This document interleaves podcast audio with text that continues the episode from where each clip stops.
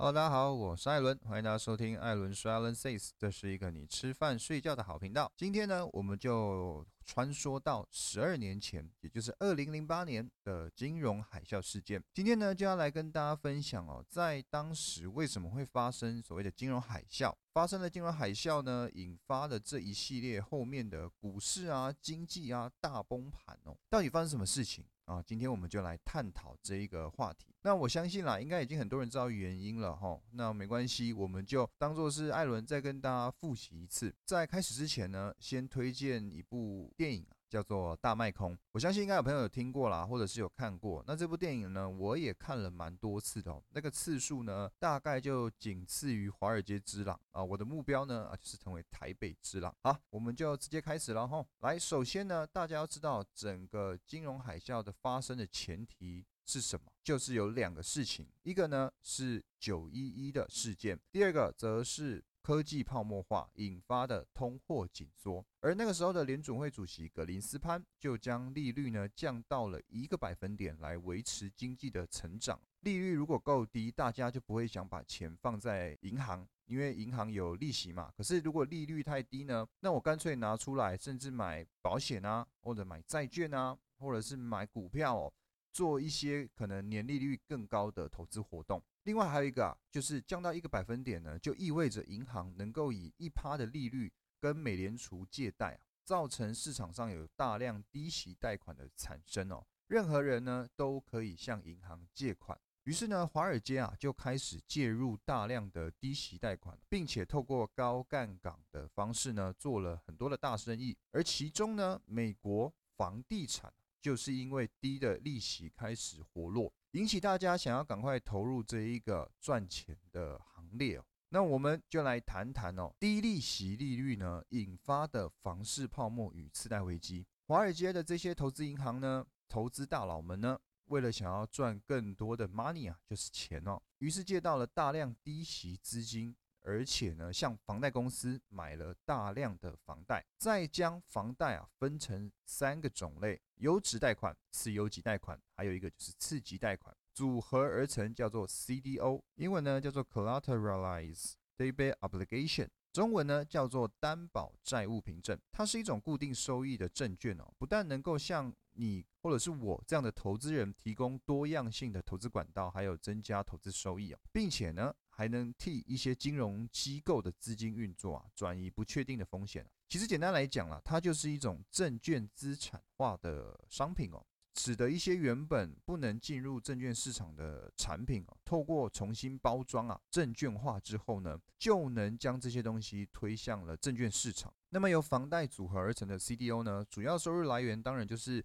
房主偿还。房贷的时候，他的收入呢就会最先流入优质贷款，最后才会流入次级贷款。所以，如果当房主没有偿还房贷的能力的时候，次级贷款的风险会是最高的。好，那么解释完 CDO 之后呢，这些投资银行啊，为了要得到信用平等机构的认证，啊，像是 S M P 的最高等级 AAA 三个 A 或者是 AA 加，于是呢就帮这一些优质贷款啊再买上 CDS。它叫做信用违约交易，然后啊，将这些优质贷款出售给愿意承担低风险的投资者，而次优级呢，则是出售给一些银行家。接着次级贷款就是出售给像我们这些风险投资者，向借贷者呢赚取中间的利息支付。我们先来解释一下，什么叫做 CDS？CDS 叫做 Credit Default Swap，也就是信用违约交换。其实简单来讲啊，好，我们举一个例子，假设 A 借钱给 B。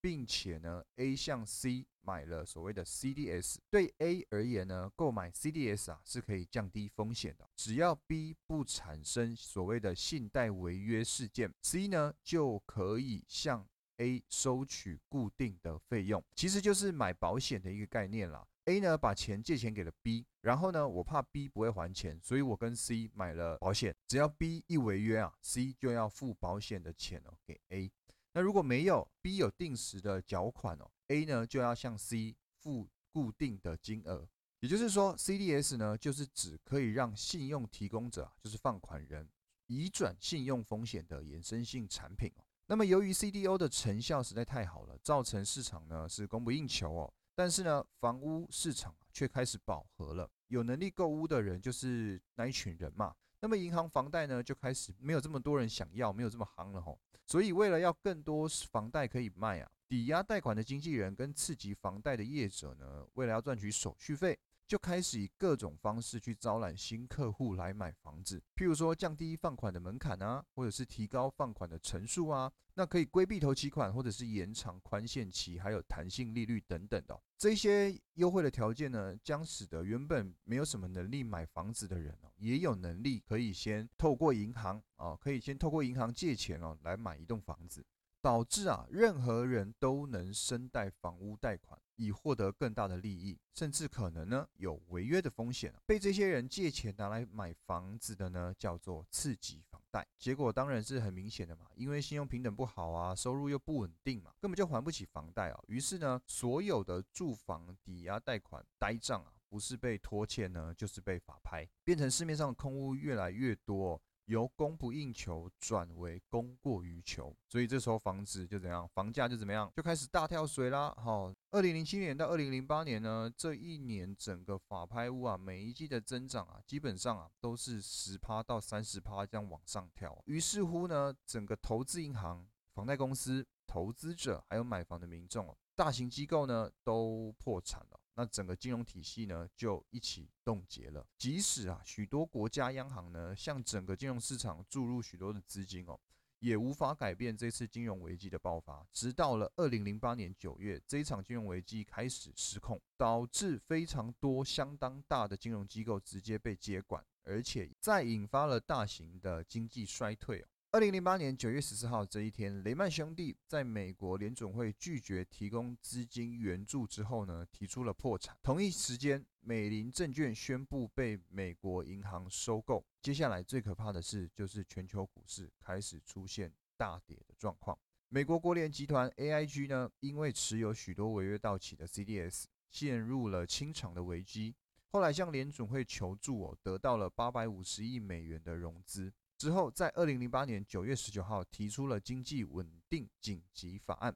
内容呢包含政府提出的七千亿美元来购买非流动的不动产担保证券其实就是为了增加刺激市场的流通量啊，还有减少金融机构的亏损。随后呢，开始进行一系列的量化宽松。这中间呢，一直到了一二年、一三年哦，股市才出现一个比较像样的回转哦。自此到现在呢，才算是迎来新的一波大多头。那其实这件事情啊，是我们近代哦，应该都是大家有经历到的一件金融事件了。那个时候的我呢，才大学，根本就不知道这件事情的严重性。而到了之后呢，我自己看了电影啊，又上网找了一些资料，才发现啊，这件事情呢，算是近代史非常大的一个事件。现在的台湾股市，现在的美国股市呢，基本上是迎来一波非常强势的多头，跟十年前的这个状况相比啊，真的是不可同日而语。当然，现在的股市呢是非常厉害，也一直在创新高的。不过，大家可以去想一件事情，就是基本上整个经济的大循环，大概是每十到十二年之间哦，会做一个转换。这一次的量化宽松，一直到现在哦。